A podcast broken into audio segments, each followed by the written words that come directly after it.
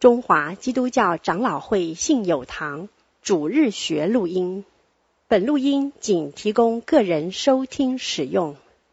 机构、教会等团体若需转播、翻译、转译成文字、转录、贩售等使用，请检具使用单位介绍、使用方式说明，联络本堂取得使用许可。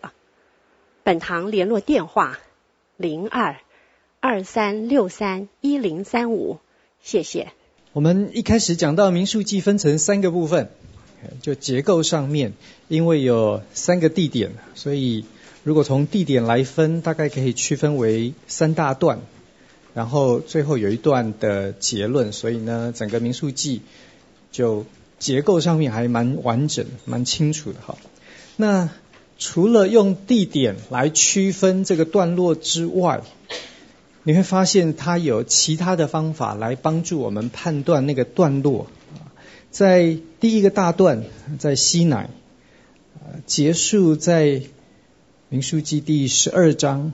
各位记得，在民数记十二章处理的问题是，米利暗跟亚伦他们因为呃摩西所娶的古时女子，他们就说了一堆话啊。那里的主角是这一家的三个呃姐弟哈。那在第二大段，呃，在加底斯在巴兰的旷野，从十三章到第二十二章，结尾的这个部分呢，从二十章开始，我们又碰到米利暗、摩西跟亚伦。OK 啊，那在第一个呃完整的段落里头，关心的是以色列民所有的可以呃打仗的啦，可以侍奉的这一些人，他们的动员、他们的编制、他们的组织等等啊。在第二大段落里头，我们处理的是那个中层的这一些领导人哈，他们的问题。那在第一大段落落里头处理以色列百姓，好像比较正面。从原来呃大家就是在各家各户里头，现在变成。整个军队有一定的组织，所以好像比较正面。在第二大段落里头处理忠诚的这个部分呢，是从他们所引发的问题、危机来呃描绘哈。所以呢，你有一正一反，但是不管正还是反，结尾都结在摩西、亚伦跟米利暗哈。我们来看第二十章。第一节说，正月间，以色列全会众到了寻的旷野，就住在加底斯。米利暗死在那里，就葬在那里。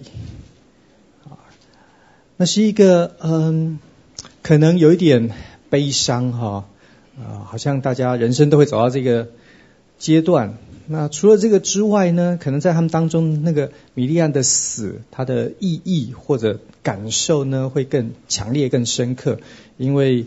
米利暗是当初带领他们离开埃及的领导人之一啊，然后结果要死在旷野，葬在旷野啊，好像呃无人之地一样啊。那第二节开始呢，一直到第十三节结尾，是很重要的一段经文啊。虽然我们大部分的人读这段经文，我们有很多不懂的地方哈。那这里因为。会众呢，呃，没有水喝，他们就发怨言，他们就聚集攻击摩西亚伦。OK，啊，这个攻击呢，一开始是比较言辞的，呃，争辩控诉，那当然引发到后面呢，呃，有相当的呃张力哈。嗯，这一段造成的结果是摩西跟亚伦。第十二节，耶和华对他们两个人说：“因为你们不信我，不在以色列人眼前尊我为圣，所以你们必不得领这会众进我所赐给他们的地去。”那神给摩西跟亚伦的刑罚非常的重。OK，嗯，大家读的时候觉得，哎，也不过就是神说吩咐，结果摩西是击打。那这问题真的有这么严重吗？造成一辈子侍奉的？呃，摩西，神自己说他是在我全家境中的哈，是我面对面说话的，结果竟然不能够进应许地，呃，很多人觉得这个刑罚很重啊。那这段经文在犹太人的解经史上面也是被称为是摩西五经里头大概最困难的问题。犹太人的解经史在这一段认为摩西到底犯了什么错，大概可以分成十派的看法。OK，好，十派呀十派。呃，我讲可能各位最不会同意的一派，你听哈。第一派的看法认为。是因为米利暗死在那里，葬在那里，所以摩西呢太过于悲伤，因为姐姐死了，所以呢摩西忙着处理家务事，没有时间照顾到以色列会众他们没有水喝的问题。OK 啊，呃，你就知道哇，这些犹太人他们在这里每一块石头都翻过了。OK，大概说你想得到想不到的，他们通通都找过了。那。除了这段经文的问题之外，还有另外一个问题是《民数记》二十章跟《出埃及记》第十七章的关联。《出埃及记》第十七章有一段非常类似的记载，也是百姓没有水喝，然后他们就来找摩西，他们甚至于要用石头把他打死。然后，呃，神对摩西说：“你拿着杖，带着以色列的长老到河列磐石那里。”我必站在你面前，然后呢，你就击打磐石，结果就有水从磐石当中出来。那另外一个呃犹太解经传统拉比们要处理的问题就是，那出埃及记第十七章跟民数记第二十章到底是一件事情还是两件事？OK，好，呃，如果我们可以接受这个。在民数记里头的那个安排、那个次序、那个时间的次序，哈，我们大概需要把这两段经文处理成两个事件。OK，那你说这个呃记载的主题非常类似等等，我个人倒不觉得这有什么太大的问题哈，因为在旷野里头大概就是一天到晚有喝水的问题啊。OK，好，呃，所以。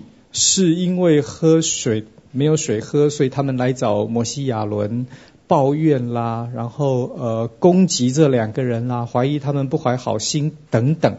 这这个大概很容易理解，理论上这说不定不应该只有发生两次，搞不好应该，you know 两千次两万次啊，在那那么长的一段时间当中哈。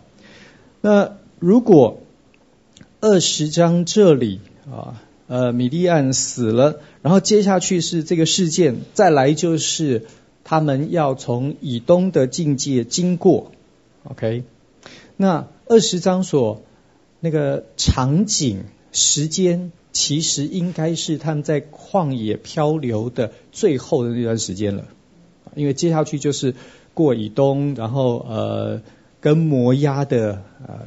冲突等等，那在生命记里头，你可以看得很清楚，那是第二代要进应许地之前的呃最后一段时间哈。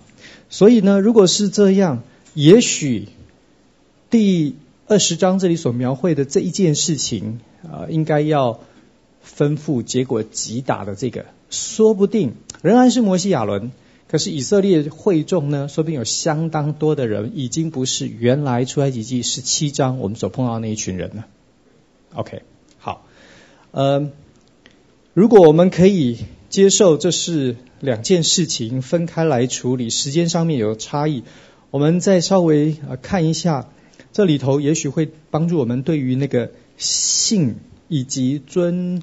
神为圣的意义稍微有一点点呃扩展啊，嗯，我们在讲出埃及记的时候处理过十七章那里的意义啊，我们讲说这个摩西拿着杖代表权柄，代表审判，带着以色列的长老们，那这一些人显然要作为见证人，原来的以色列百姓是。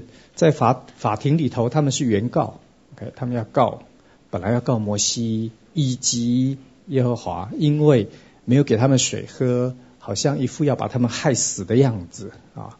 呃，摩西加上耶和华，好像犯了呃叛乱罪哈，所以呢，以色列百姓有足够的理由，就用石头把他们打死。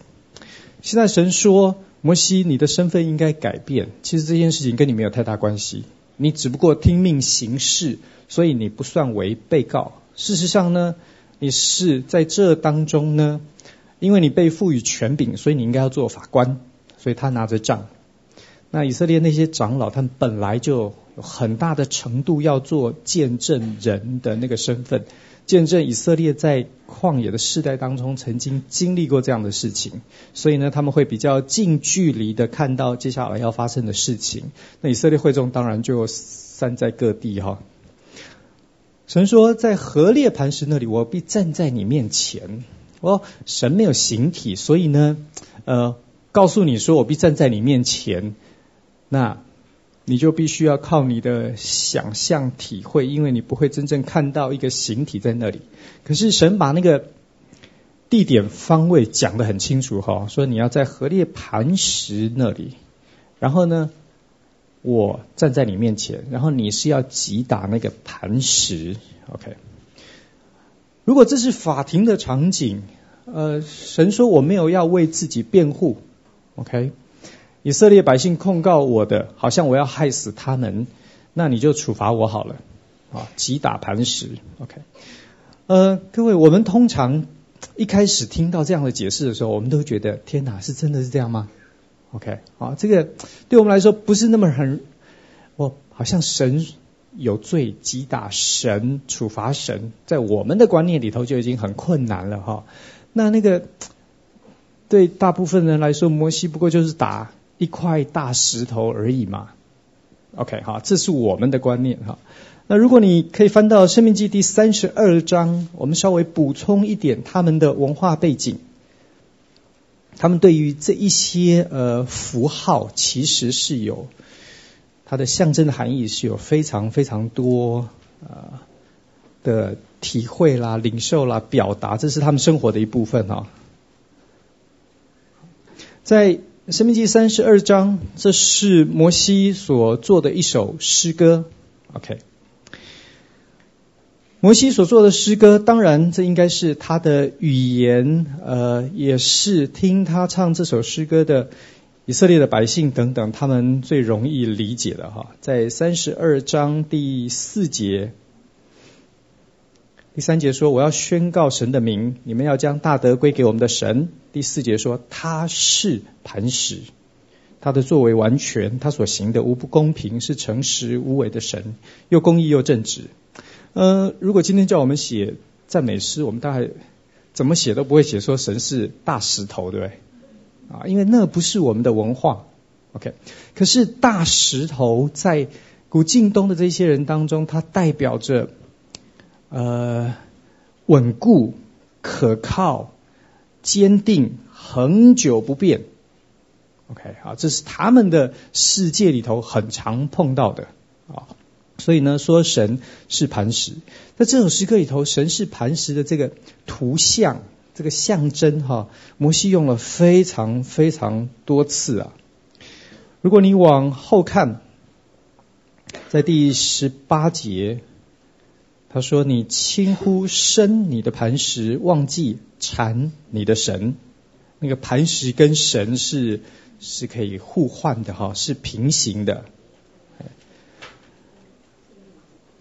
在三十节，他说《生命记》哈三十二章三十节，若不是他们的磐石卖了他们，若不是耶和华交出他们，你看那个磐石。”耶和华那个对比哈，三十一节，据我们的仇敌自己断定，他们的磐石不如我们的磐石。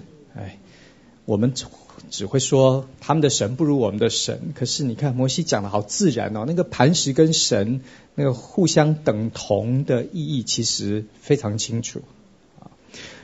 第三十七节，他必说他们的神，他们所投靠的磐石啊，又来了。到处都是啊，哥，如果你回家有空，今天反正天气很冷嘛哈，但 你回去把诗篇查一查，诗篇里头那个磐石等同于神也是一样，到处都是啊，这是他们的文化里头很常用的语言。所以我们先不管以色列百姓，因为以色列百姓对于神吩咐摩西的话到底听到没有？摩西有没有在呃礼拜天的讲道讲给大家听？以色列长老知不知道？这大概都可以讨论。OK，至少摩西应该非常清楚吧？神告诉他了嘛？啊，我必站在何列磐石那里，我必站在你面前，然后你要击打磐石。所以摩西大概对这个是很有感觉。他知道本来所有人要的是他的小命，现在呢，神告诉他说：“这事不关你，这是我的事。你就在那里，我站在你面前，你像一个法官一样击打那个磐石。”如果磐石跟神的那个意义这么的接近，在摩西自己所写的诗歌里头，到处都是。各位，我猜他大概，你告诉我说他只是站在那里，因为神吩咐他，所以他就打一块石头，没有什么其他特别的意义。呃，我还觉得有点难接受诶，因为神告诉他，我必站在河烈磐石那里，我必站在你面前，然后你要击打磐石。所以呢，对于那个。呃，神好像接受那个刑罚，也因为神的刑罚，神接受刑罚，所以有水从磐石当中流出来。那那个水从磐石当中流出来，其实很有趣哦。本来神为什么要接受刑罚？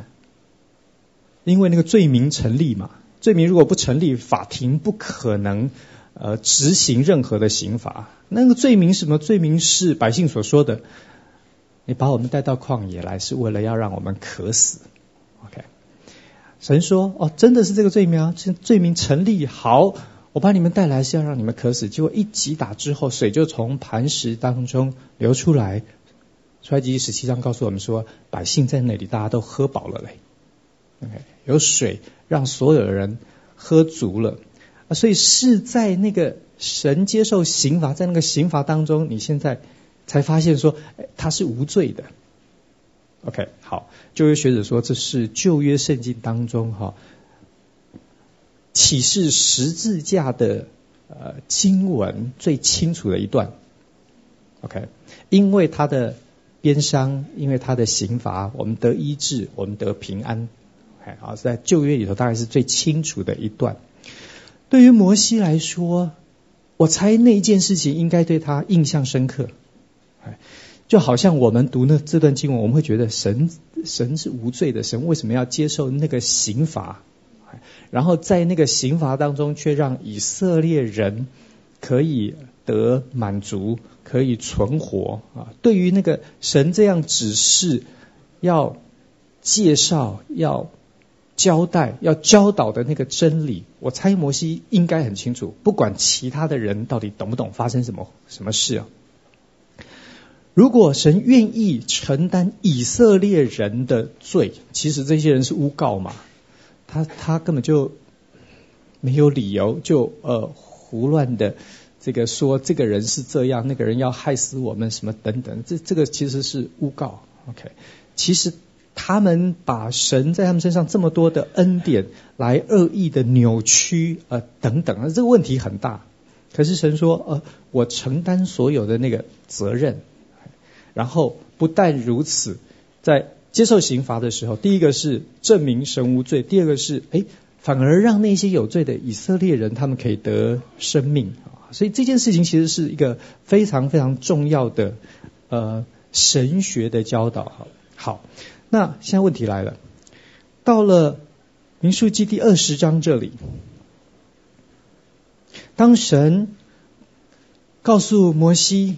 亚伦在他们又碰到跟以前非常类似的那个情况，神只是带他们回到那个非常类似的场景，可是有一个不一样，说在他们眼前吩咐磐石发出水来，水就从磐石流出给会众和他们的牲畜喝。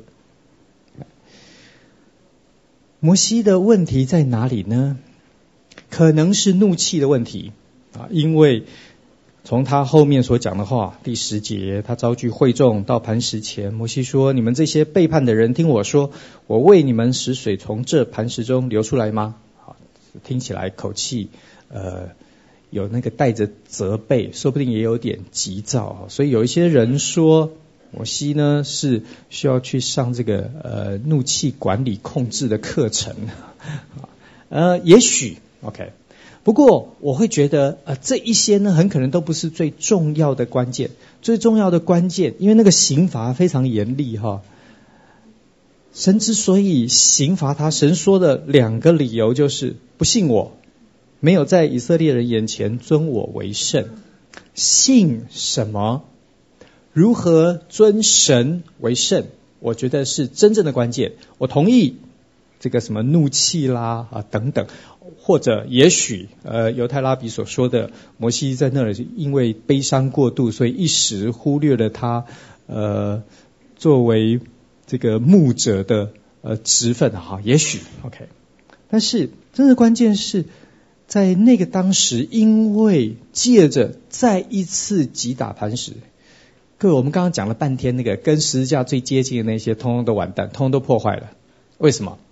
因为这一次一打，变成哦，每一次没水喝都可以打，对不对？那每一次没水喝都可以打，都该打，所以搞了半天，到底谁有错？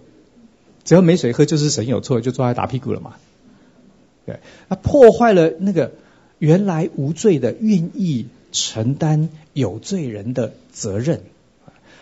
那个在刑罚当中，使那个无罪的可以显出来。各位，无罪的极致就是神圣嘞，因为神跟我们不一样。OK，我们的问题通常都是你错多少，可能你错呃。这么多，我错的比你多一些或多很多，这是我们大部分。我们在程度上面差异，在本质上面没有什么太大的不同。OK，这是人，人会想的是神没有错，结果你们竟然诬告我，你们呃恩将仇报哈、神这么辛苦的用神迹骑士。苦口婆心的劝诫等等教育啊，把你们带到这边来，要让你们成为一群大能的子子民，向全世界见证神的智慧伟大的，这些全部都完蛋。OK，我们的想法比较是在那个哦，所以这些可能要刑罚啦，要教育啦等等啊，诶，结果你看见一个神是非常非常的不一样，是他竟然愿意说没有关系，这些刑罚我承担，那个罪名我愿意接受，然后。可以在我被刑罚的过程当中，你多认识这个神一些，是跟你完全不一样。当摩西再打一次，各位这下完蛋了。这下就教育，就他传讲的信息来说，他这下怎么讲都讲不清楚了。如果你每一次都把他打一顿，那你怎么说他是无罪的呢？看起来就是有罪啊，因为打了就有效嘛。对。他要建立那个第一次是承受那个，可是那个承受，因为他是无罪代替有罪，所以呢，接下去每一次他可以只需要吩咐，就可以让那个效果存在。OK，好啊，这个你知道我们在新约圣经的发展之下哈，我们对于这个部分应该有蛮清楚的了解，不可以把耶稣再钉十字架等等，他钉一次，尽管他是两千年前、两万年前，他永远有效。啊，这个我们大概都懂。你把新约那个回过头来放在出埃及十七章跟民数记二十章，这是这里的问题。啊，不能打，你一打之后呢，就破坏你所要传讲一辈子要传讲要介绍的那一位神，他是非常特别神圣的那位。这下怎么讲都讲不清楚了。好啊，所以呢，那个信和那个圣的问题呢，大概是这样子哈。呃，如果各位，你还有呃一些困难的话，也许回过头去听我们这个出埃及记，在那个部分我们花了比较多时间，呃比较详细的处理了出埃及记十七章的那个部分哈。好，呃我刚刚提到说这段经文，如果我们这样理解，也许我们对于我们的信和尊神为圣这两件事情，需要有一点点反省跟思考哈。就是你。不管是忙碌、急躁、疲倦等等，你要很小心。就是有一个我们我们所传那个呃古旧的十架，OK，古老的福音的故事，那个最核心的部分，你要小心，你千万不要做什么事是让那个最后变成你再花一辈子也讲不清楚了啊！这样的事情呢，会它等于去呃一笔勾销了摩西一辈子的侍奉啊！摩西一辈子的侍奉其实是要介绍，向以色列人介绍他们列祖的这个神到底是一个什么样的神，这个神跟埃及或迦南。呃，或巴比伦的神有什么不一样？现在突然之间不用讲了，因为讲不清楚了。好啊，这个造成那个刑罚很严重。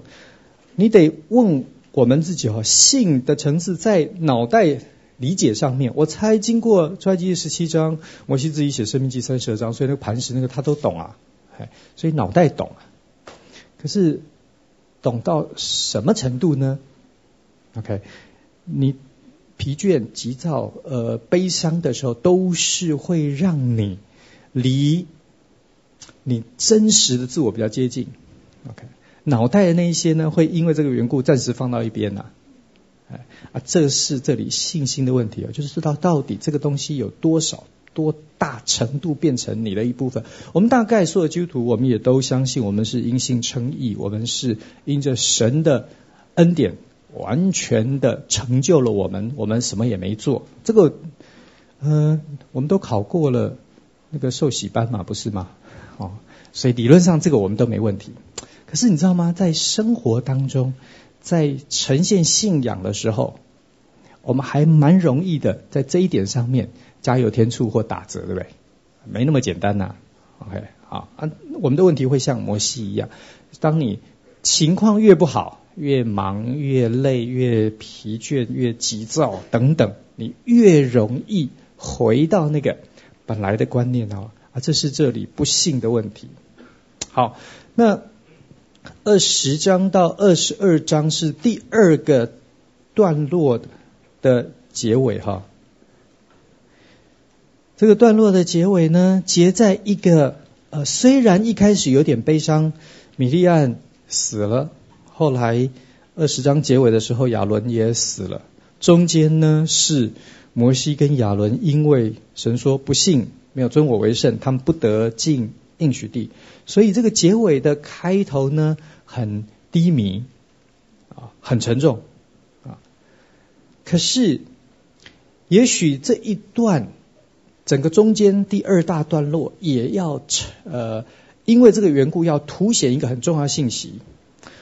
我们说第二大段落一开始是那个可拉的问题、探子的问题等等，忠臣这些人呢，嗯、很不像话，他们没有尽责等等，没有搞清楚他们的角色应该扮演的呃功能等等，这个部分有很大的问题。而如果结尾结在糟糕了，呃，亚伦、米利暗死，摩西进不去，哇，所以这中间整个第二大段落其实都很灰色啊。可是如果你以为啊这样的应许地就会是不可能的任务，那你也太呃错看神的计划哈。在第二大段落要结尾的时候呢，告诉我们他们起行到了毕斯加山，他们在那里二十一章结尾，他们打败了亚摩利王和巴珊王。所以呢，所以没有米利暗了，没有亚伦了，呃，摩西呢也进不去。摩西进不去，并不表示以色列没有办法得地为业。虽然以前有失败，可是这些失败不会造成他们就好像神的计划就完全的终止，必须要取消。没有哎，他他会继续往前走哈。啊，所以第二的大段落呢很有趣，他在几个。不同阶层的问题失败上面呢，有琢磨，有描绘，所以造成我们有反省思考的那个空间。可是呢，他也要继续不断的强调，那是神要成就的事情。所以呢，以色列人一方面需要学会在前人的错误上面得到教训，也需要勉励自己。往前走，你好像有两个呃两种不同的路，两种榜样一样哈。好，那呃已经是在呃约旦河东摩押的这个地方了哈，他们已经打败了亚摩利王跟巴珊王，他们离应许地越来越靠近。接下来我们进入第三个部分，第三个大段落是在摩押境内的。二十二章第一节说，以色列人起行，在摩押平原约旦河东，对着耶利哥安营。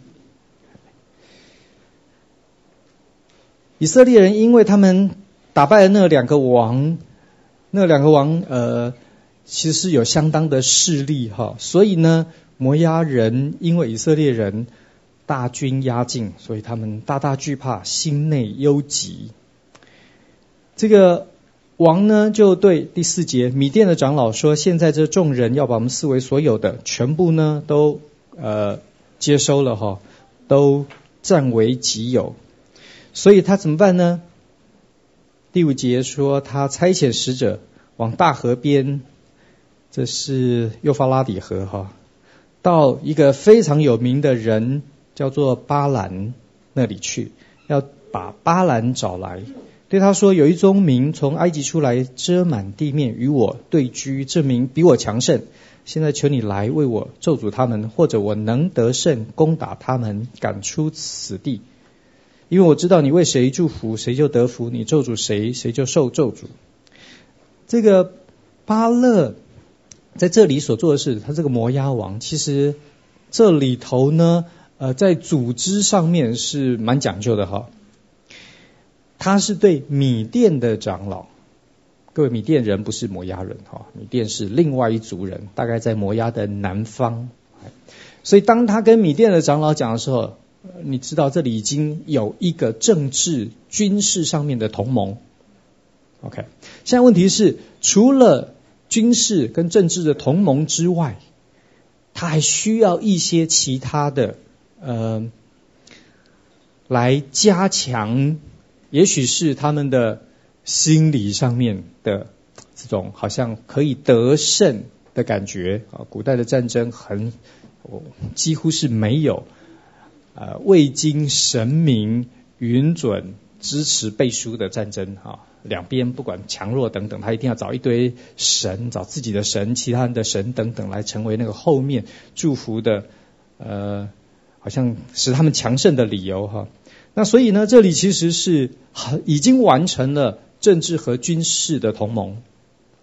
接下来呢，接下来他也许要让米甸的长老觉得，我们如果跟这些以色列人来打呢，我们应该有胜算。所以呢，他找了一个非常有名厉害的法师，叫巴兰哈，找他来。他说：“哎，我们大家都知道。”哎，各位，这个幼发拉底河这是非常非常远的哦，这大河那边这距离非常遥远啊，所以巴兰的名声哈，大概呃，他一定是当时的 celebrity 哈，哦，那是哎呀名人呐，哎，呃招牌响亮啊。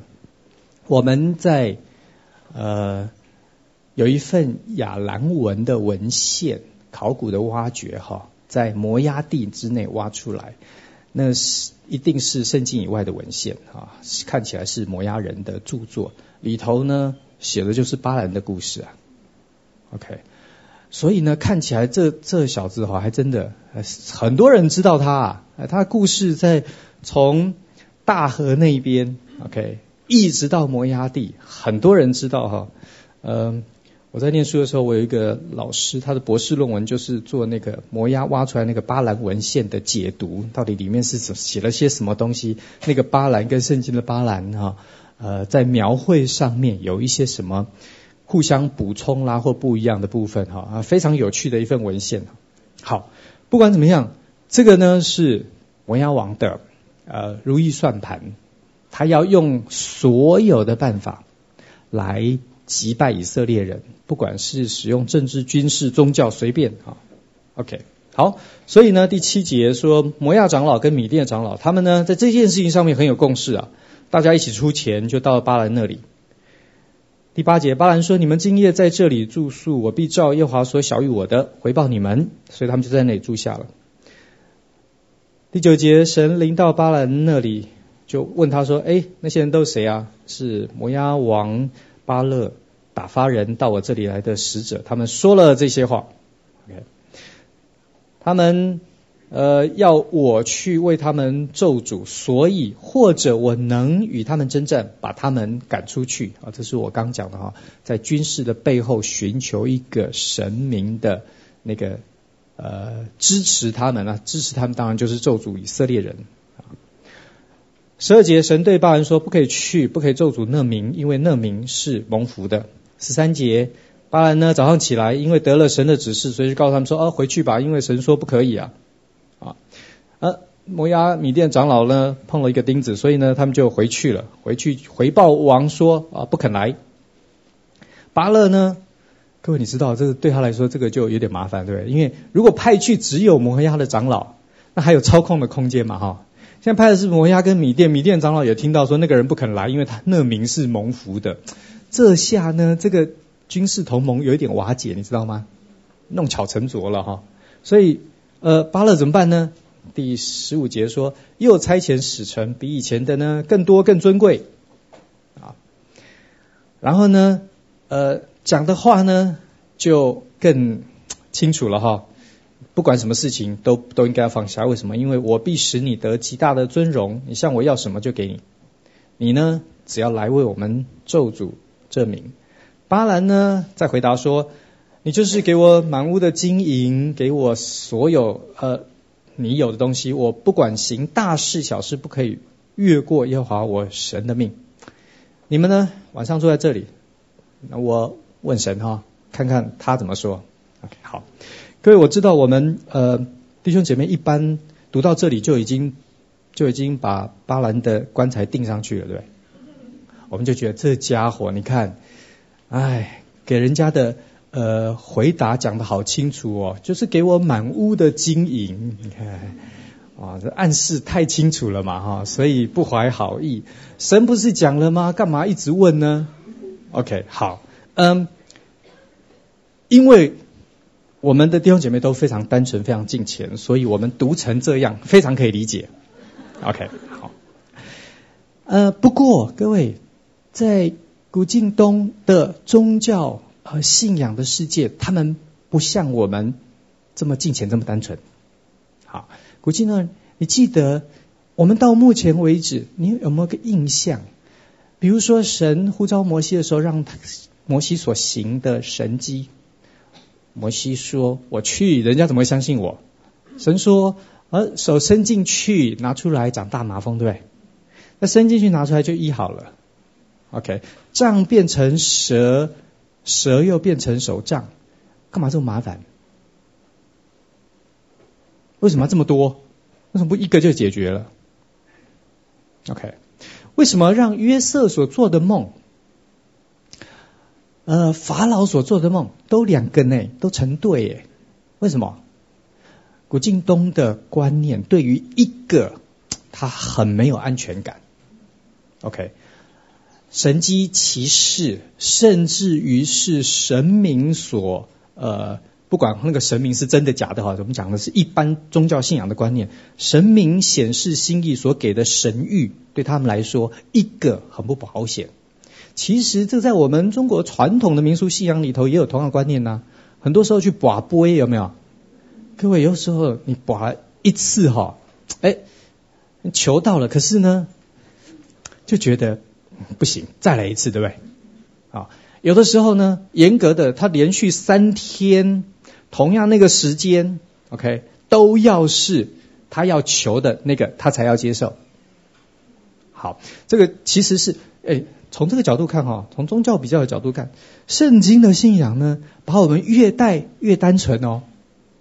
你有没有发现？OK，我们在圣经的这个神学这个信仰里头，神好像要把我们变成越来越单纯，好像一次就够哎。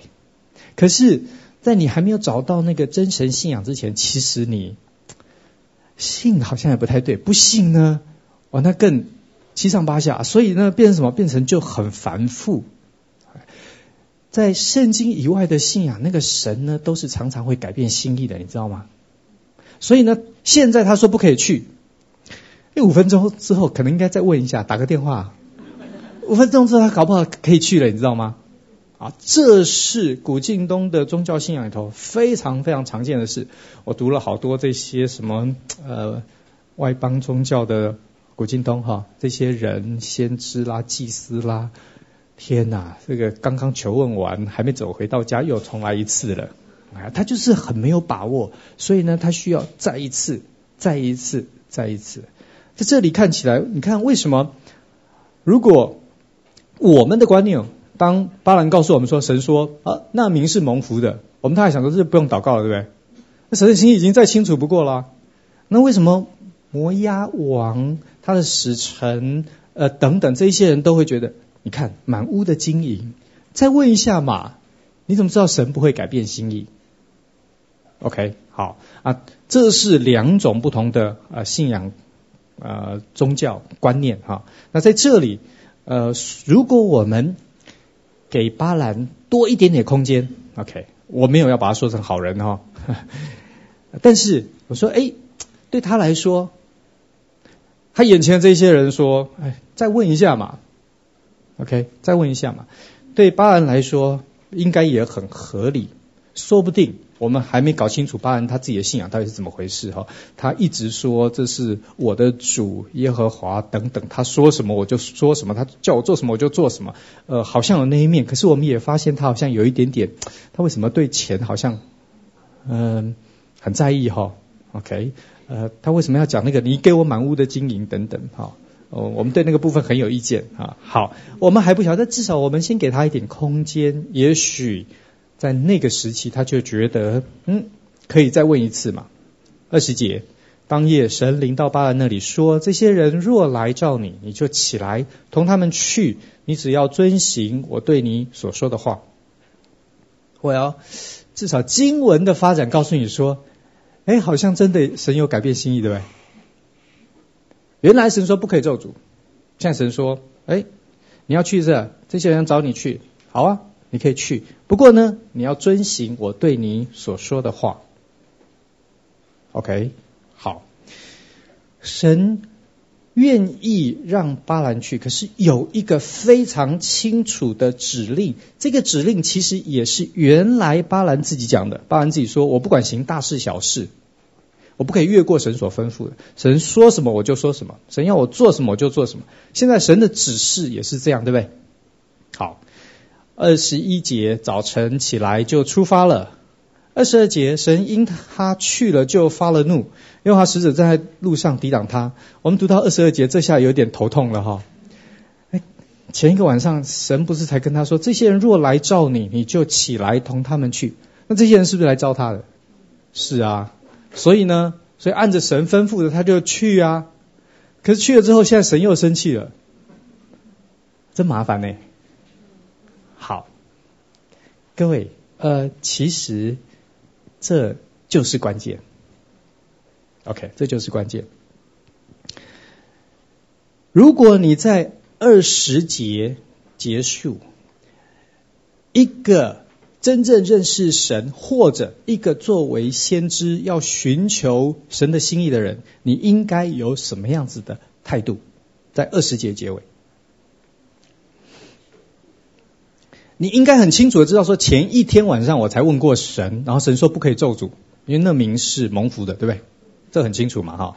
即便是昨天晚上问的，也没有跟前一天晚上问的有违背，对不对？在以色列名是蒙福的，神不要人咒诅以色列名这件事情上面是很清楚的嘛。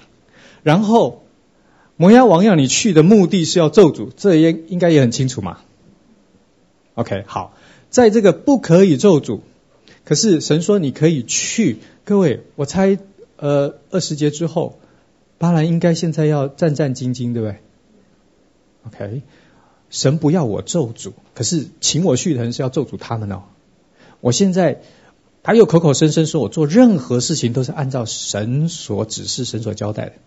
那你现在应该要张大眼睛看，那神要交代你什么，对不对？OK，好，出发了。出发了呢？现在说，神因他去就发了怒。各位，这一句话呢，是讲故事的人，是圣经的作者告诉我们的，是旁白。OK，好，他告诉我们说，现在呢，神发怒，神发怒呢，作者现在讲这个故事，他知道，我们读的人知道。现在巴兰知不知道？他还不知道，对不对？好，那接下去的发展，其实就是要讲巴兰，你也太迟钝了吧？发生什么事呢？耶和华的使者站在路上抵挡他。OK，他呢，骑驴后面有两个随扈跟着哈，然后呢。驴因为看见神的使者站在路上，手里还有拔出来的刀，所以怎么办呢？所以他就本来走在路上，他就走到田里头去了，走到没有路的地方。为什么？因为前面有刀嘛。OK，好，其实这是一个很大的讽刺。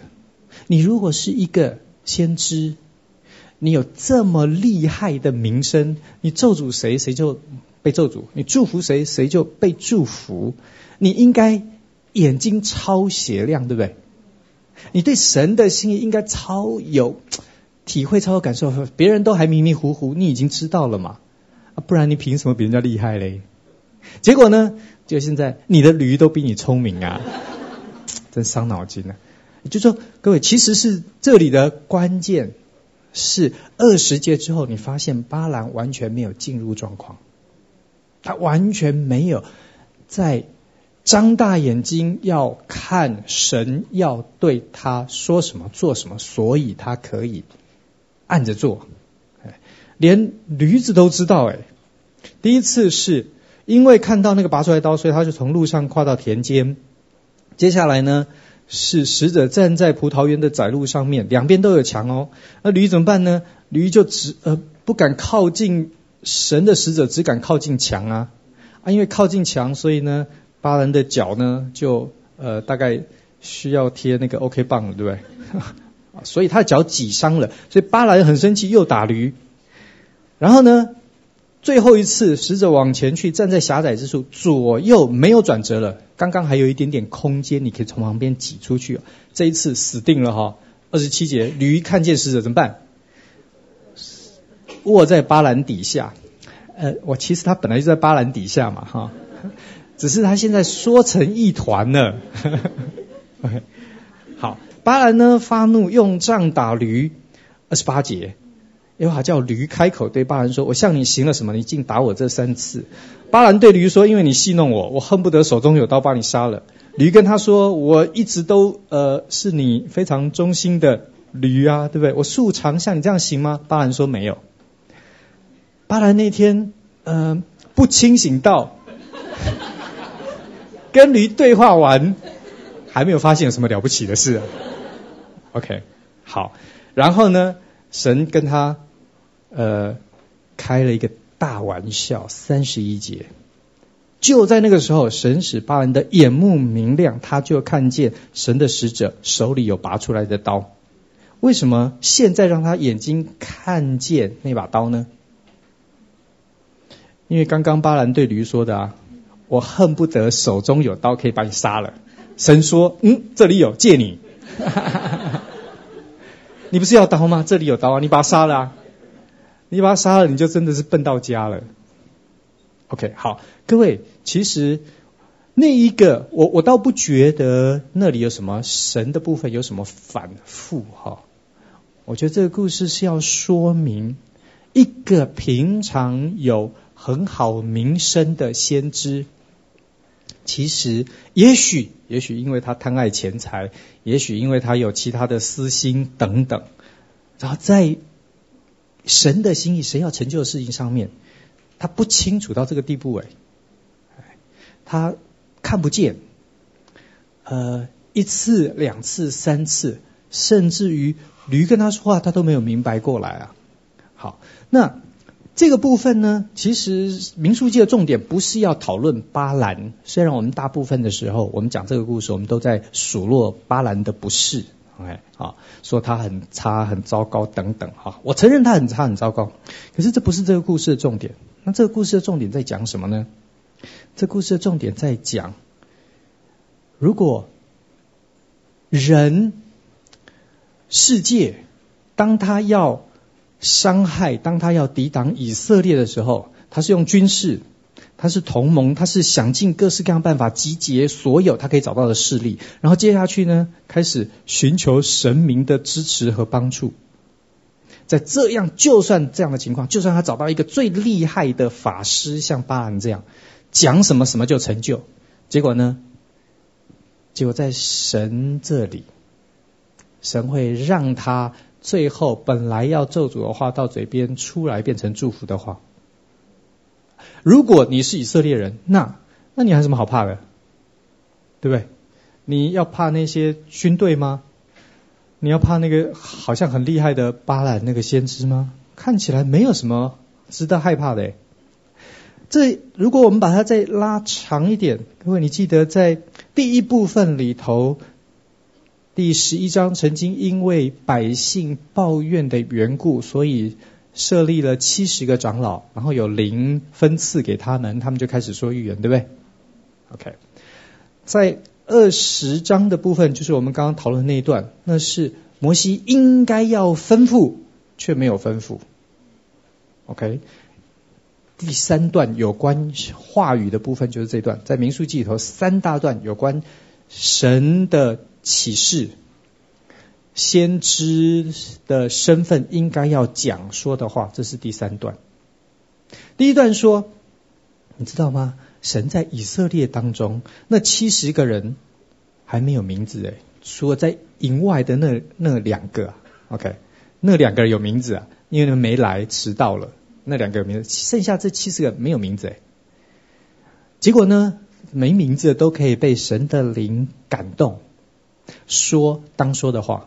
所以呢，这个神启示心意，呃，好像承接先知的职分，在以色列的信仰，在我们的圈子里头，其实没那么难呢。好像神明的心意哈。只有某一些人，很特殊的人，特殊恩赐才干，呃，三头六臂的人，他们才会懂。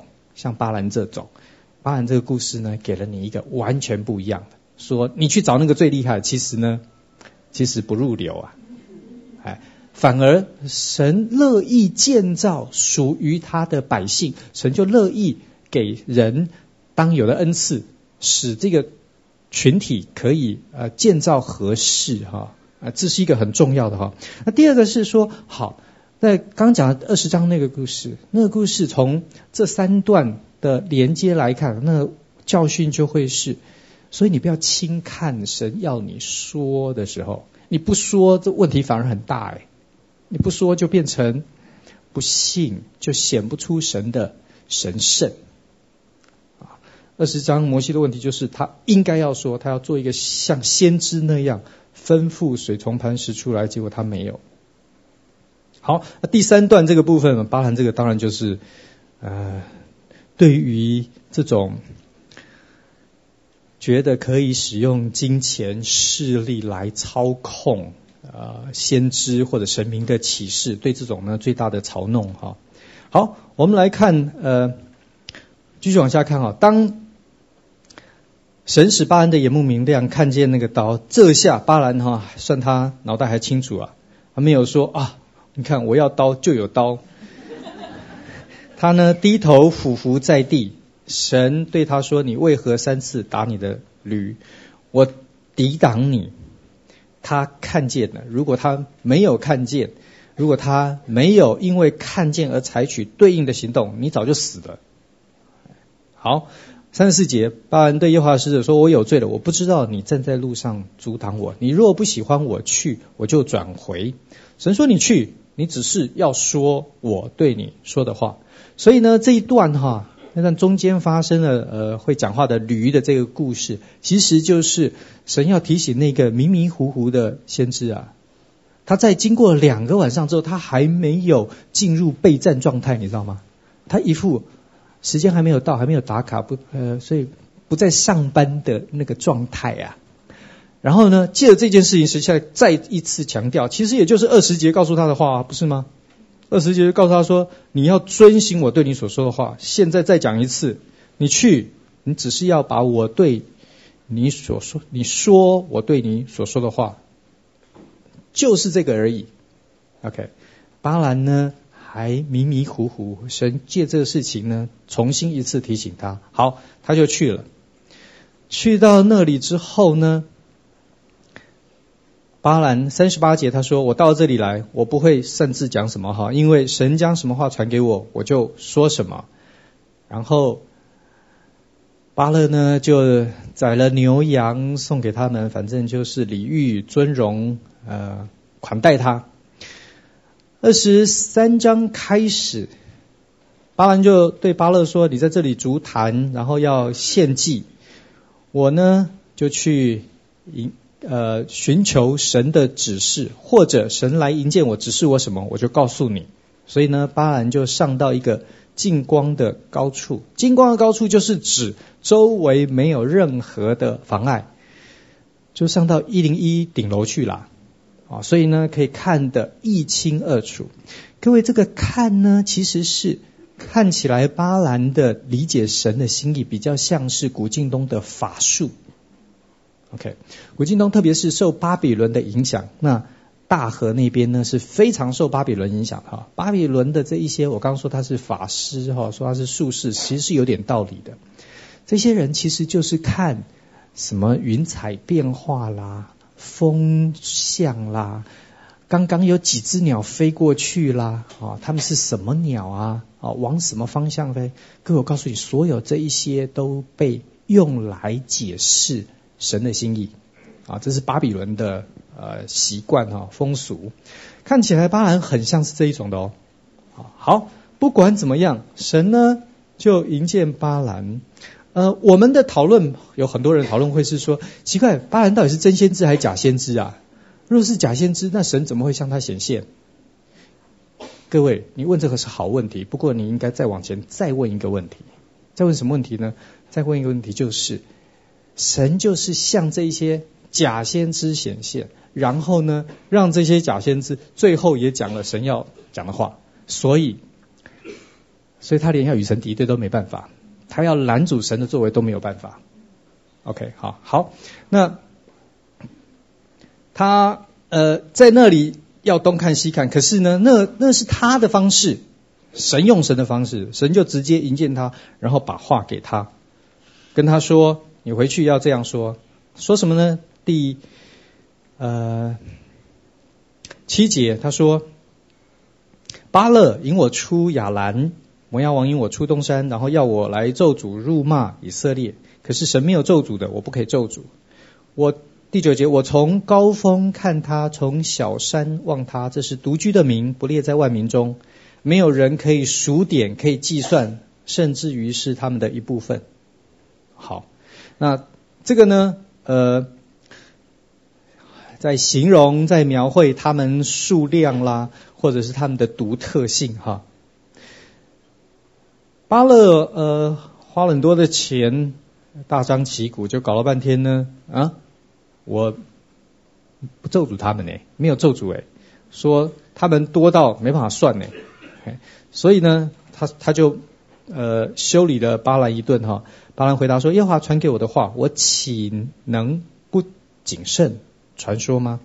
巴勒说：求你同我往别处去。在那里可以看见他们，不能全看见，只能看见边界上面的人。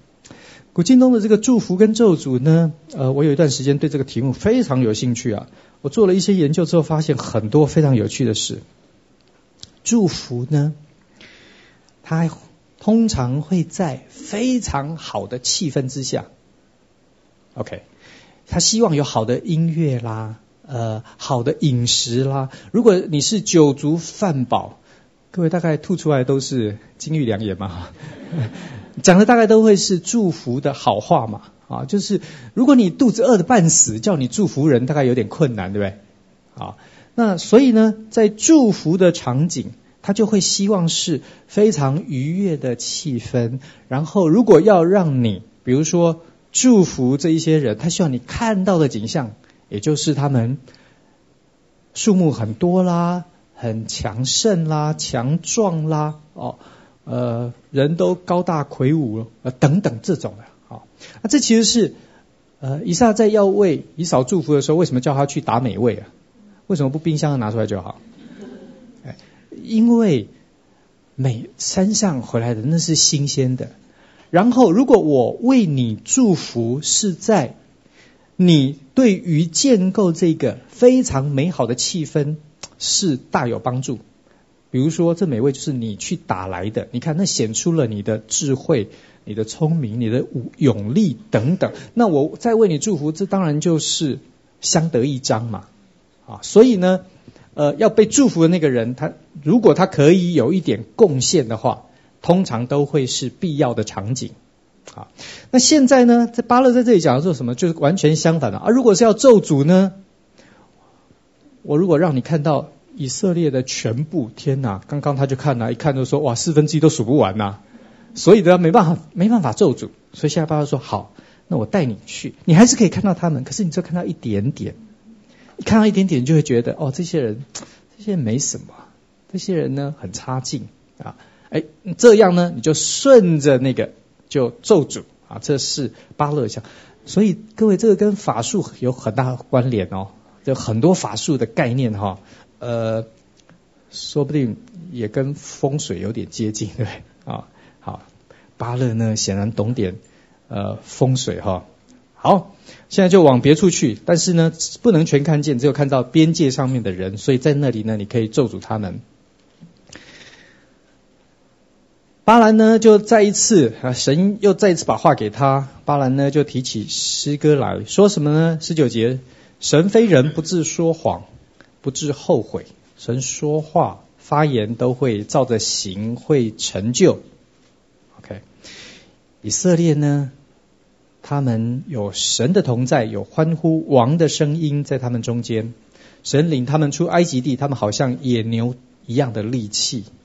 二十三节是我我们刚刚讲了半天的那个法术的那个部分哈，神给了巴勒跟巴兰一个非常清楚的回答。二十三节断没有法术可以害雅各。也没有占卜可以害以色列，所以呢，你不用在那边玩这些游戏啦，什么从某一个角度只能看到一点点的人哈等等，哎，不用想这个法术和占卜，通通都没有用。哎，好，呃，仍然是祝福的话，而且呢，比前面那一段呢还更清楚啊。巴勒当然不高兴，又对巴兰说。二十七节，我我领你往别处去，或者神喜欢你在那里为我咒诅他们。各位，这个延续那个前面去请巴兰时候，就是那个观念，就是一直觉得神其实是可以很可以改变的，可能五分钟之后他就会有新的想法。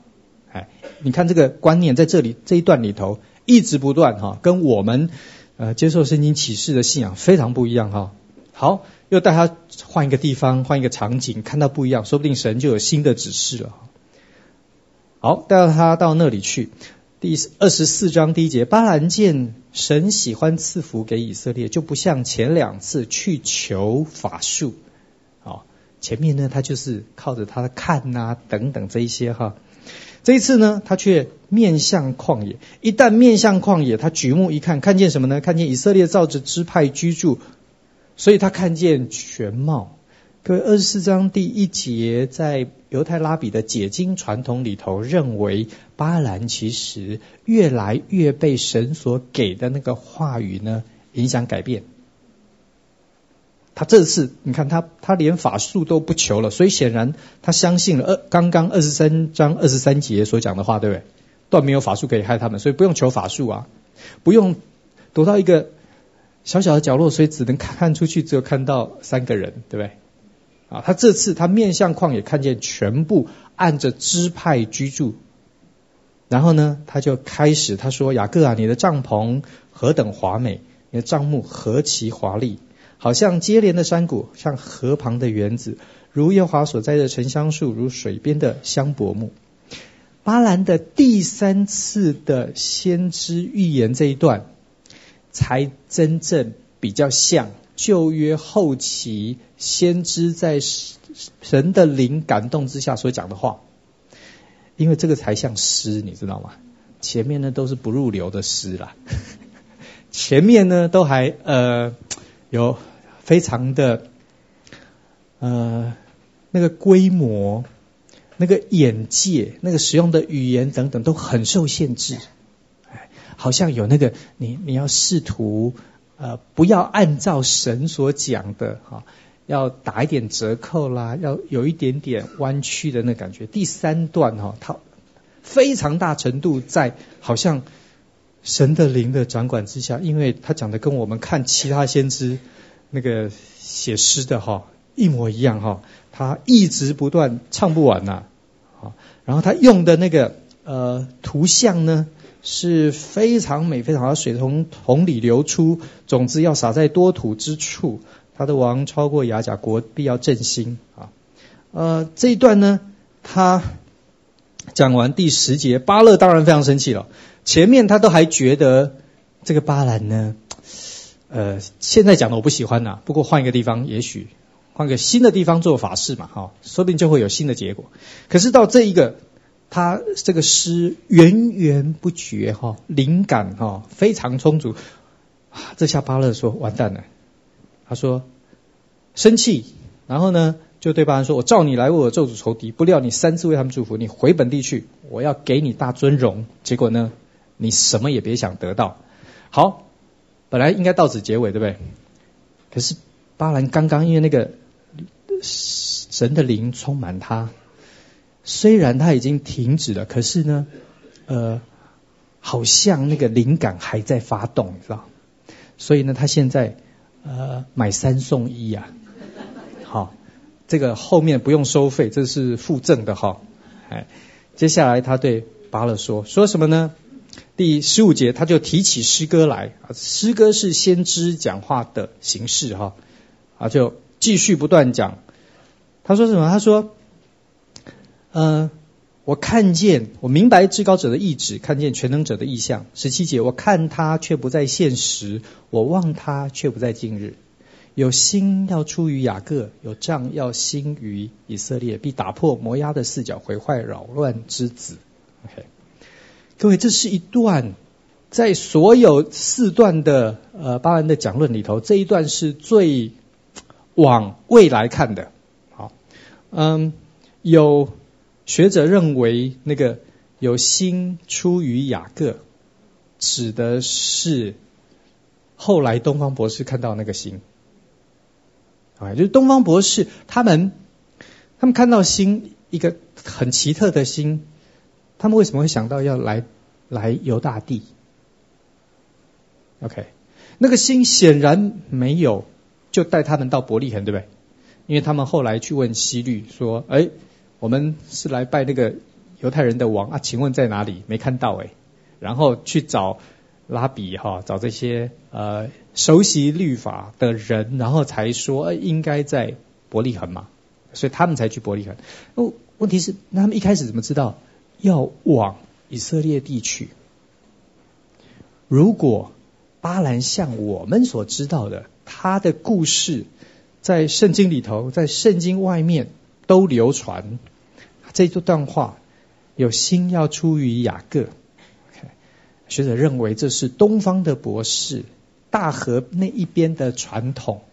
这一些人最后看到那个星的时候，他们找到的是他们在他们的古典文学，呃，所有的这个有关神明的书籍头，最后找到巴兰这句话，所以带他们到以色列哈。好，不管怎么样，至少我们大概可以接受，可以承认是这讲的是遥远的，还不是眼前的以色列，他们什么帐篷华美而已啊。这是指他们将来他们的产业、他们的国度哈。不但讲了摩押，他还顺便讲了，他看了亚玛利，他也提起诗歌说亚玛利怎么样。他看了基尼，然后他也说了一段。然后他看见亚述，他也说了一段啊。所以呢，那个他被灵感动，好像满溢出来的部分，成就了后面这几段的先知的讲论。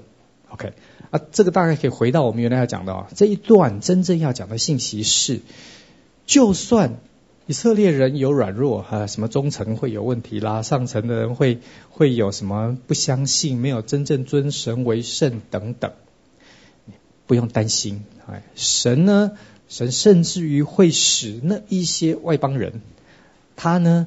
呃，使尽全身的力气要说咒诅的话，结果最后他讲的却是我们在整个旷野这个时代所看见最美有关，说不定也最清楚哈，关于以色列的未来。好，啊，这是二十四章哈，二十五章呢跟二十四章有一点点对比。二十五章，如果你按照后面三十一章的补充，你就知道这里发生什么事呢？他们在那里，然后呢，跟摩押女子行起淫乱，因为这些女子来诱惑以色列人，所以他们就跟他们呃发生关系，也跟他们一起献祭，就跪拜他们的神。因为这缘故呢，所以神就怒气发作，就刑罚以色列人。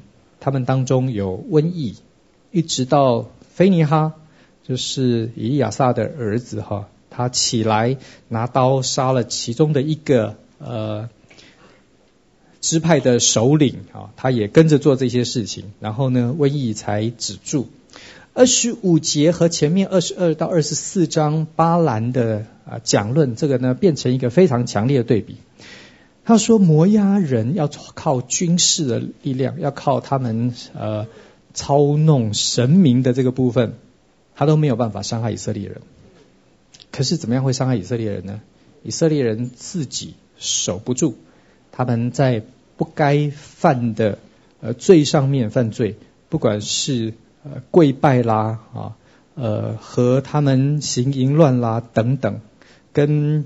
他们一起献祭啊，因为这一些，所以呢，以色列真正的敌人是以色列人啊，不是外面的这些列国哈。这是二十五章，二十六章啊，带我们进到旷野时期的最后了，再数一次的军兵哈，新一代的这一些人。我们记得在一开始那个数点就是为了要进去得地为业嘛，所以二十六章的这个再一次数点，意思就是要再一次出发了啊。二十七章这个故事很特别，这讲到呃玛拿西支派里头有一个人，他叫西罗非哈，他死了，他只有女儿没有儿子。这些女儿呢，他们就来，第二节说站在会幕门口。在摩西和祭司面前，以及众首领全会众，所以呢，他们要求召召开一个会友大会。第三节，他们说：“我们的父亲死在旷野，他不与可拉同党聚集攻击耶和华，是在自己最终死的。他也没有儿子。为什么？因为我们的父亲没有儿子，就让他被除名呢？因为将来不会有人继承他的产业。”好。各位，我每一次读到这段，我都觉得这段实在是非常有趣诶。啊，我们以为希罗菲哈的女儿一来，然后呢，他们会说：“你知道吗？我们的父亲从头到尾都没有犯罪，好，所以他应该要可以分产业。”就他们说的不是，他们说我们的父亲呢，死在旷野，死在自自己的最终死的啦。OK，呃，可是为什么这样我们就不能分呢？他没有犯。那个可拉那党，意思是说他没有参与政变，OK，他没有要夺权，他跟其他的以色列人都一样，他也没有特别好了，OK，其他以色列人都死在旷野吧，哈，那我的我们的父亲就跟他们通通都一样，可是虽然它没有特别好，它也没有特别坏，那如果是这样子，为什么它不能分产业？我们如果是我们，我们大概需要特别好，对不对？然后我们现在我们才敢来讲嘛，哈，那也没有特别好啊。OK，啊，这一些各位都知道，古代的以色列跟呃中国古代一样，它是一个父系社会，所以财产继承是透过男生哈父系来呃继承来转移的，女孩子呢就是不会继承产业。在巴比伦的法律里头，呃，跟这个有一个可以对比的地方哈，巴比伦的法律是。一样父系社会，所以男生可以继承。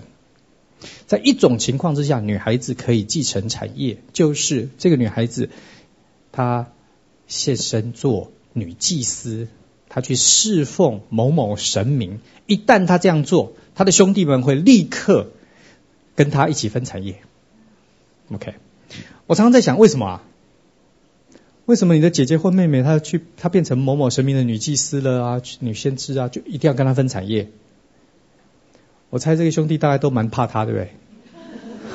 哦，因为他现在背后有神明撑腰，你知道吗？哈，所以我们应该对他好一点嘛，哈。哎，我我猜大概是这个理由，因为平常是不可以的，但只要他服所谓的神职，你就要跟他分。以色列是完全相反，对不对？以色列是本来立位支派的都是男生哦，那可以分，因为你服神职，所以你不可以分。OK，一所以呢，这个男生的这个部分呢，在巴比伦其实是高抬神职，在以色列那个神职呢，哎，哇，从财产的这个部分来看，我觉得没有高抬，但是反而显出那个信仰真实，对不对？你这个服神职的人，你都信不过你的神养活你，那你要去告诉别人说你要相信神，这不是很怪吗？对不对？啊，好。可是另外一个是你看见女权，在巴比伦的女权其实很低。不过如果你找到神明给你撑腰，天哪，突然之间女权高涨啊！然后以色列呢？以色列当中的是，哦，他老爸，他老爸爸也没特别做什么好事诶，他跟大家一模一样啊，他也没有特别差啦。可是因为他没有儿子，他的女儿就可以继承。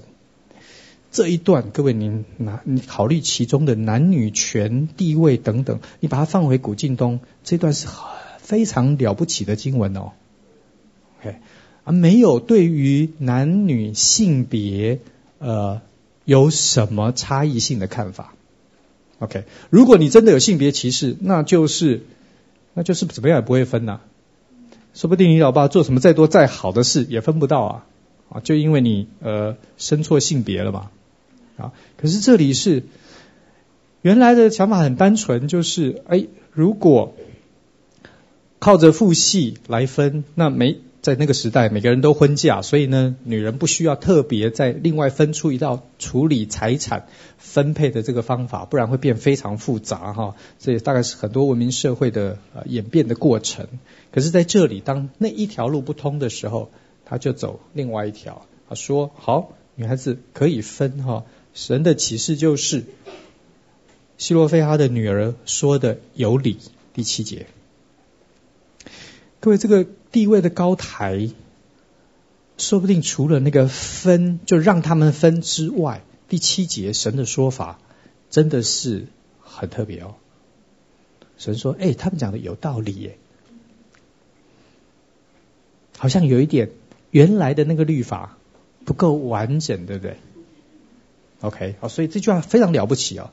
那这句话其实在民数记里头非常合乎民数记的精神。你记得我一直强调民数记里头有那个许愿的部分，你可以做拿细耳人，对不对？哎，你可以自己许愿，然后就这样做，就那样做。你可以甘心献那个祭，OK。啊，这样做那样做，那在这里呢，告告诉你说，你有一个神，他就是很乐意、很开放，他的智慧当然足够充足到把那个律法定得完完整整嘛。可是他就不要，他留了一个部分，让人可以来争取，可以来思考，所以你才发现说，哎，这真的是一个神跟人共同建造属神的百姓。哦，我觉得这个神学是非常非常美的哈。神说希罗非亚女儿说的有理呀、OK，好，那从二十六章之后，你就可以知道哈，因为已经再一次数点，所以接下去通通都是要为进去得地为业做预备。第一个显出预备的是希罗非哈的女儿，这一群女人，她们本来分不到产业。OK，其实她们分不到产业，她们也可以，她们她们大概都会嫁掉嘛。虽然生活不会是问题耶，可是他就觉得我们的父亲应该要有一块土地啊！这要告诉你说，他们多渴望进去得那块土地。OK，好，这是第一个。接下去的第二个呢，就是约书亚要承继摩西的职分。十八节，耶和华对摩西说：“嫩的儿子约书亚是心中有灵的，有圣灵的。你将他领来，按手在他头上，使他站在祭司和全会众面前，嘱咐他，将你的尊荣给他几分，使以色列全会众都听从他。”啊，神为摩西为约书亚的这个传承有一个指示，有一个安排。OK，然后呢，接下去就是。二十八章哈，二十九章这些所有有关献祭的，这都是讲将来在应许地要做的事。回到那个军军队得土地，不是单纯的军事，这是迦南各国想的啊。为什么要打仗？就是要人家的土地啦、稻麦啦、金银啦等等哈。呃，但是呢，这里告诉以色列人，得那块土地对以色列人来说有一个非常不一样的意义。那是他们将来可以长久敬拜神的地方，所以对所有当献的祭，全部从头到尾走一次。讲完这个之后，三十章又回到呃我讲的那个哈，又再一次宣布许愿的力。OK 啊，因为这是建立群体非常重要，你一定不可以只有规矩，只有规矩呢就就建立一群法利赛人了。你需要让他有，他可以主动、自由的呈现、表达他的信仰啊。所以呢，又回到三十章那个许愿，不但这次不但讲许愿，各位这里跟第呃六章拿细耳人的那个愿，那里已经是无论男女都可以了。拿细耳人可以有女生哈，这里呢特别再一次讲许愿之后呢，花很大篇幅讲女生的部分。因为古代近东对于女孩子呢，就有很多的呃忽视啊，很多的贬义啊。那如果不特别的强调或厘清，就会造成以色列人会接受外邦人的影响。OK，在西罗非哈的女儿的那个例子之下，他告诉你说，哎，如果以色列的女子可以。分产业，在某一些特别状况之下可以分产业的话，那他们许愿在以色列当中应该怎么处理？啊，所以这是三十章的部分。三十一章是很怪的一段，我们以为哇，重新数完了，然后呢，大家也不不不论男女，渴望得到土地，也把进去之后的宗教信仰文化应该怎么样献祭啦等等都讲完，就应该真的准备出发了嘛，对不对？结果接下去，神对摩西说：“哎，你要做一件事，你要在米甸人身上报以色列人的仇。”各位，我们都知道摩西跟米甸人关系，对不对？好，刚刚的那个呃巴兰的问题，那是摩押王找了米甸的人军事同盟，OK，那里最后没有造成真正军事上面的对峙，OK。如果有的话，这摩西又尴尬了，对不对？对不对？好，那米甸呢？米甸不是一个国家，米甸有一点像非利士，它是城邦，它是几个大臣，OK，然后联合起来，他们可能在民族、在文化上相同，不过他们没有一个王治理。OK，啊，也是因为这样，所以呢，摩西虽然他的岳父是米甸的祭司，在他们当中应该有头有脸。不过，对于这种呢，因为是城邦，所以他没有办法一个人的意见就摆平全部。哎，他不过是一票而已嘛，哈。那是这样的状况之下，米甸显然对于以色列的这个呢，有相当的呃仇视啦、威胁啦等等啊，然后也在。呃，刚刚我们说的那个，他们和摩押的女子，呃，行淫乱、献祭、拜神等等的事情，那里头被杀的那个女的是米甸的，啊，所以你知道摩押跟米甸虽然没有军事，不过他们倒是想了一些办法来，呃，诱拐这些以色列人哈。神告诉摩西说，因为是米甸，所以呢，你得处理这件事。OK，啊，虽然已经立了。接班人约书亚，可是神对摩西说：“你要在米甸人身上报这个仇。”啊，各位，这个还蛮重要，这是确立那个呃领导的这个人他的大公无私哈。然后米甸呢陷害了以色列人这件事情，摩西出来带头，在最后有一个清楚的处理哈。这是三十一章做的事情。好，三十二章。你看，我们越来越快哈！现在我们已经从台铁换到高铁了。三十二章是那个亚摩利王和巴珊王那两个王被打败之后，那个土地约旦河东的这个土地，这个土地怎么办呢？三十二章说，流便子孙和迦得子孙他们呢看见那块土地，他们觉得哇，这个土地实在是很好啊，可以牧放牲畜，就来见摩西和祭司以利亚撒，并会众首领，然后说这块土地很好。第五节，我们若在你眼前蒙恩，求你把这地给我们为业，不要领我们过约旦河。摩西一开始很紧张，摩西把他们臭骂一顿。摩西以为这一些人呢，就停在这里，不跟其他的以色列人进约旦河西去打仗，还没有出发，大家这些人就各自找一块自己的地，然后就就待在这里，那还要打什么呢？对不对？其他以色列人呢，一听，那我也要找一块地啊，我也不要去打啊，啊，那就完了。所以摩西很紧张。这些人说：没有没有没有没有，等到大家要进约旦河西应许地这一块的时候，我们会跟他们去。不过，我们的妻子孩子可以留在这里生活，这是他们的要求。OK，各位，这在民宿记里头是很重要一个。民宿记很强调那个自由，或者是发挥，或者是不是只有按着神的律法，然后呃非常机器人、非常机械式的反应哈。这是一个很重要的例子哈。告诉你说，那这两个半支派的人就觉得，哎，这也是神替我们打下来的，不是吗？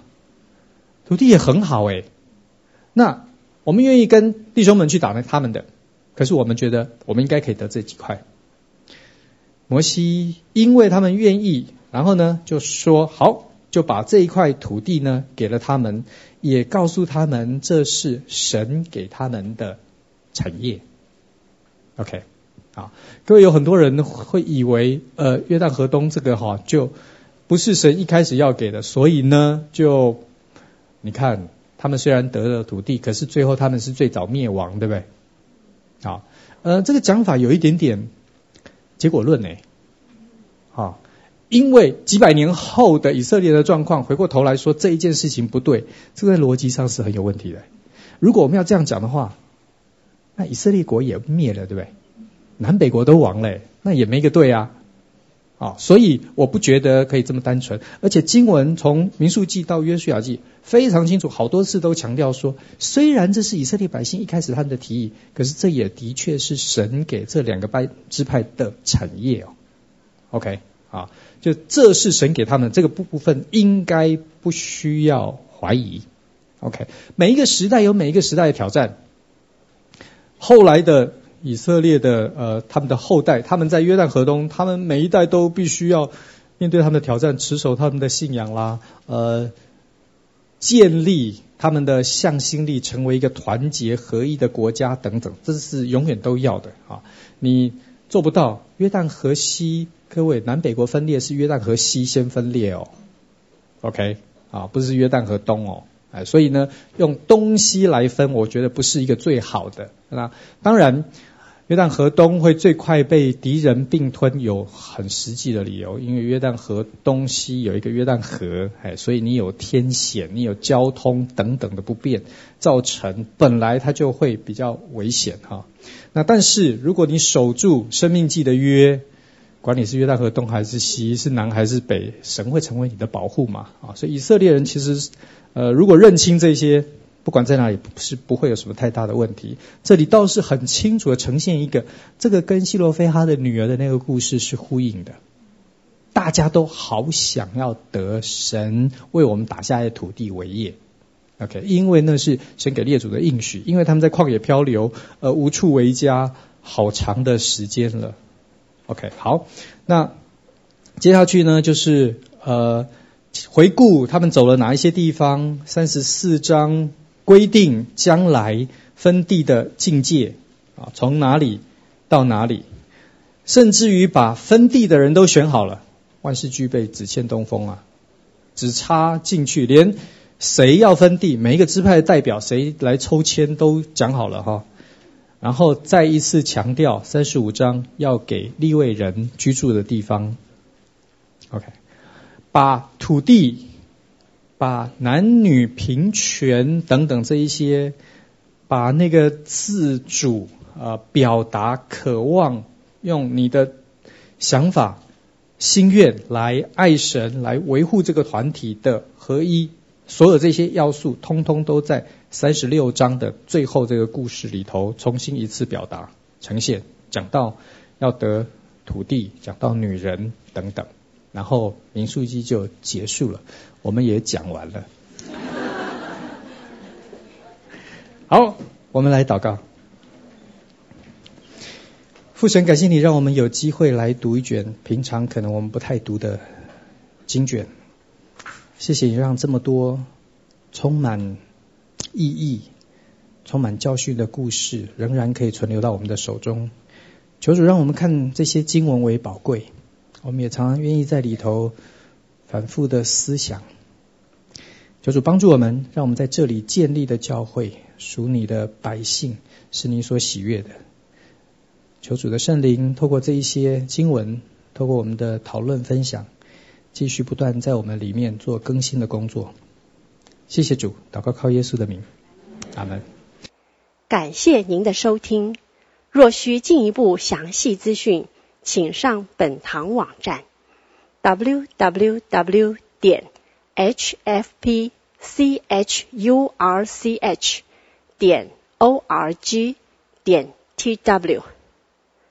本堂地址：台北市罗斯福路三段两百六十九巷五号。谢谢。